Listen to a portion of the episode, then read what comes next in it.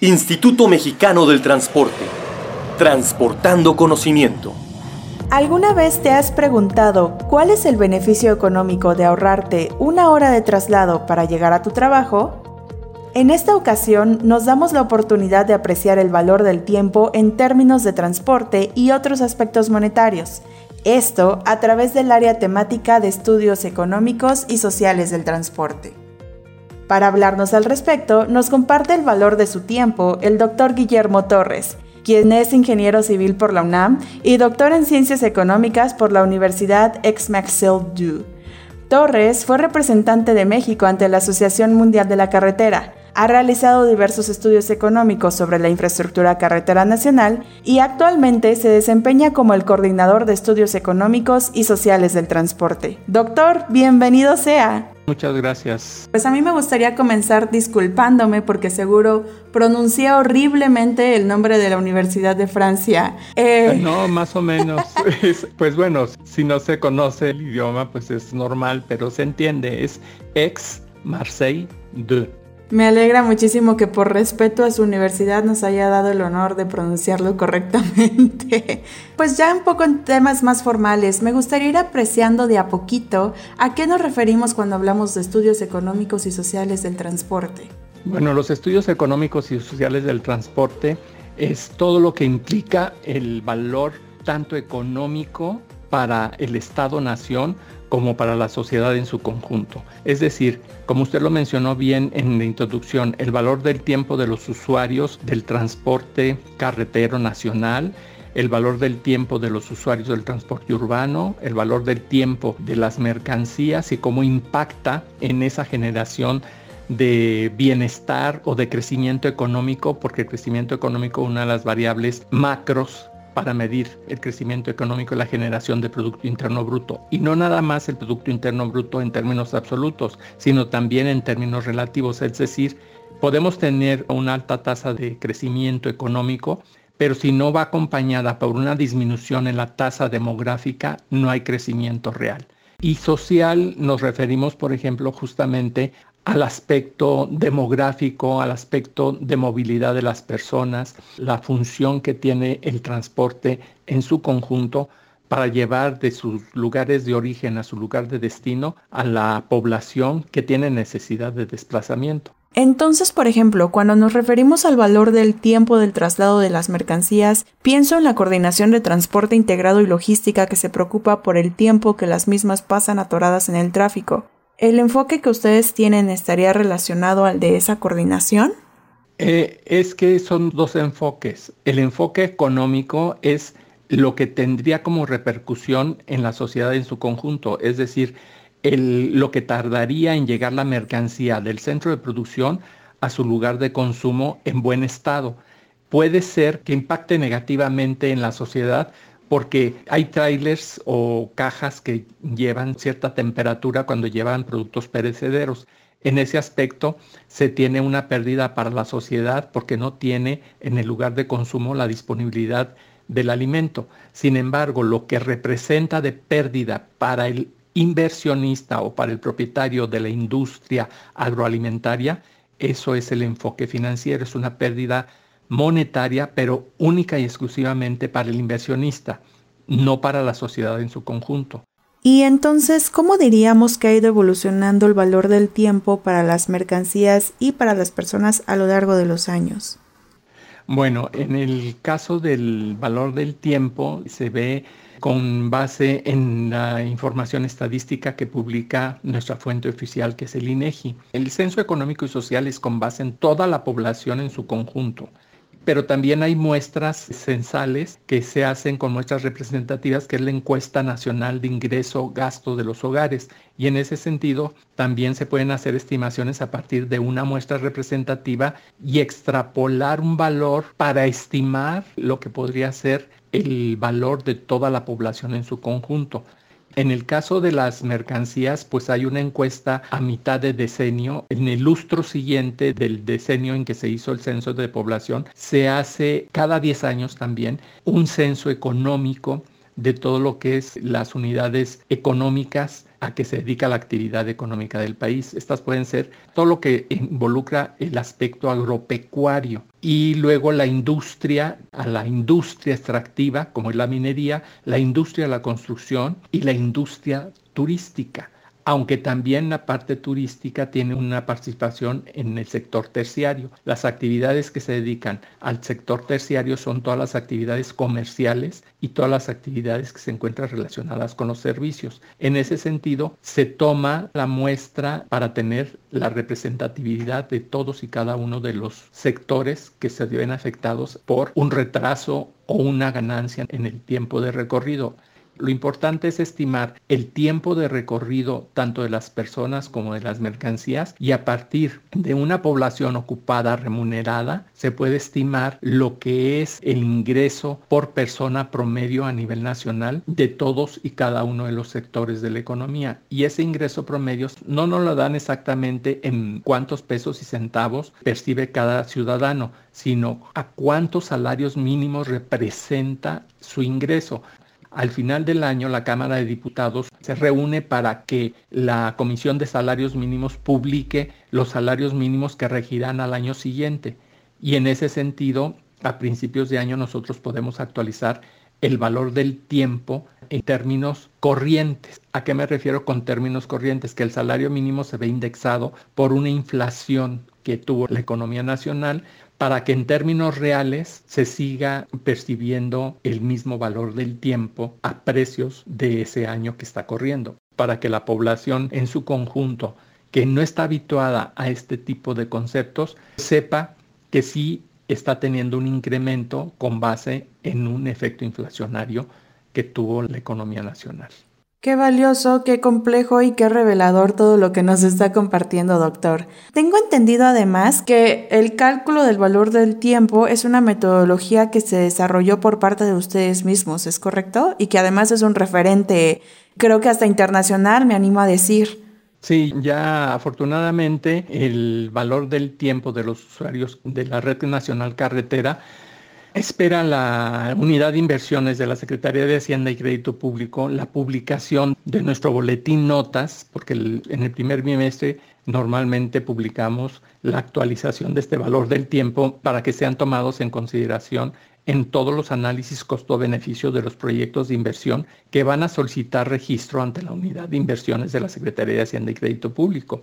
Y el CPEP, que es el Centro de preparación de proyectos de inversión en el cual se basa la unidad de inversiones de la Secretaría de Hacienda y Crédito Público, en su página tiene ya referenciado siempre el valor del tiempo con base en la metodología desarrollada por el Instituto Mexicano del Transporte y siempre nos da el crédito con la referencia al artículo que aparece en el boletín notas en el bimestre correspondiente.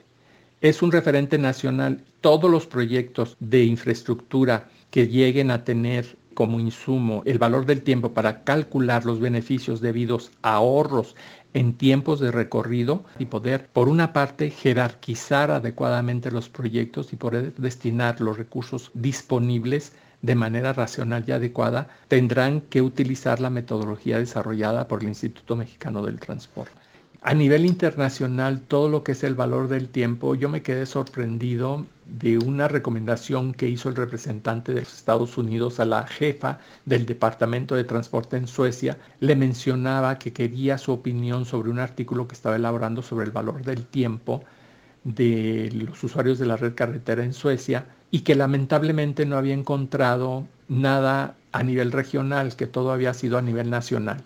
Y este ingeniero, representante de la Federal Highway Administration, me copia un correo en donde le comunica que le manda la presentación que yo había hecho en Londres sobre el avance que teníamos del valor del tiempo y quedó maravillada y nos refiere en su artículo diciendo que el único país serio que ha hecho estudios de manera seria a nivel regional ha sido México.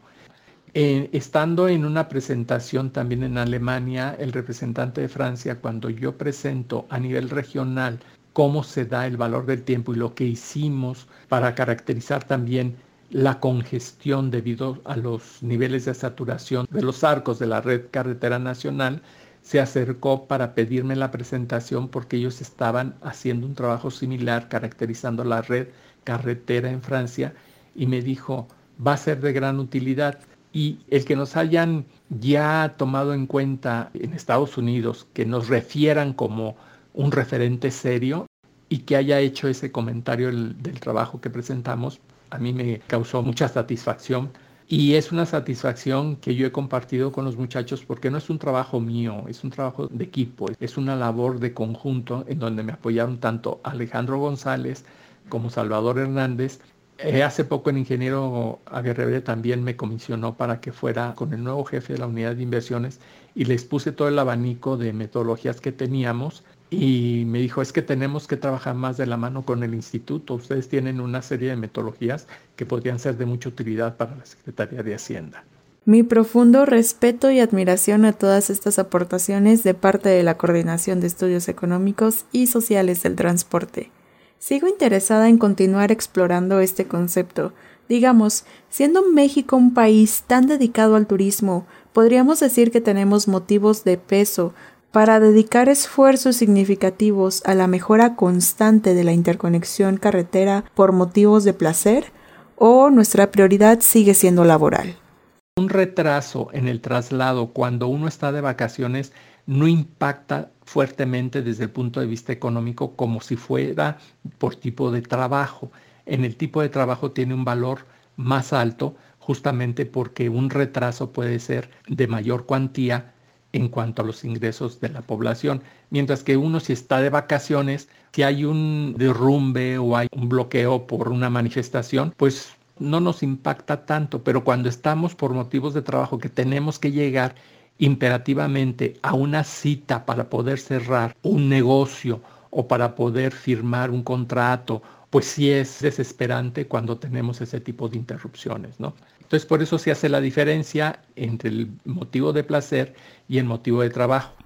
Entiendo. Y de hecho, también me surge especial curiosidad por la situación de este 2020, que creó la necesidad de convertir a modalidad home office a la mayor parte de la fuerza laboral del mundo. Me pregunto entonces si el valor del tiempo que salga de este año será muy distinto en contraste con lo que se había venido apreciando en años anteriores. ¿Usted qué estimaría? De este 2020 no creo que haya mucha variación porque no tenemos información estadística todavía hasta que no publiquen el censo de población y vivienda y lo que sí podemos hacer es una estimación también cuando se haga la encuesta del ingreso gasto de los hogares. Pero eh, como el 2020 fue el año justamente en que se levantó el censo, pues hasta que no tengamos los resultados en 2021, podremos hacer el ajuste a la ecuación que seguramente va a bajar porque hubo una pérdida de empleo en la percepción que tienen monetariamente las personas que tienen empleo, pero también va a bajar el número de horas que dedicaban esos empleados a la generación de ese recurso. Entonces, sí va a variar, no en la misma proporción en que se haya perdido el empleo, pero sí seguramente habrá una disminución en el valor del tiempo.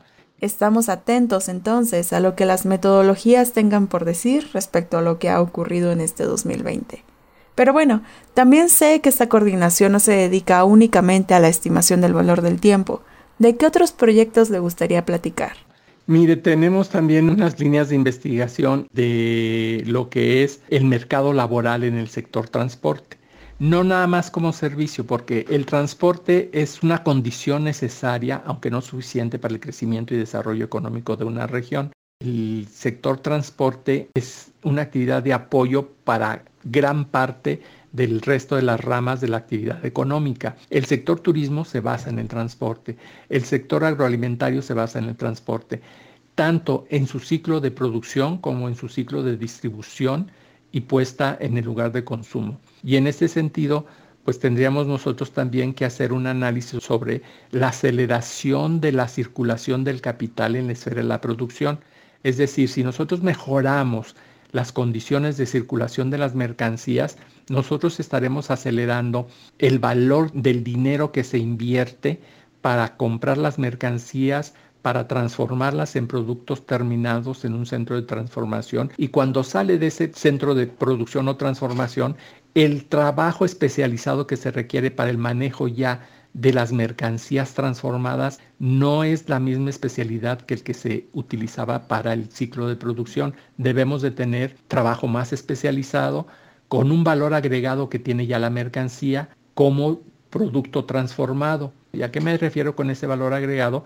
A la utilidad que tienen las pequeñas, medianas y grandes empresas y que esa suma de utilidades es lo que va a conformar el valor agregado nacional y que es el concepto de Producto Interno Bruto.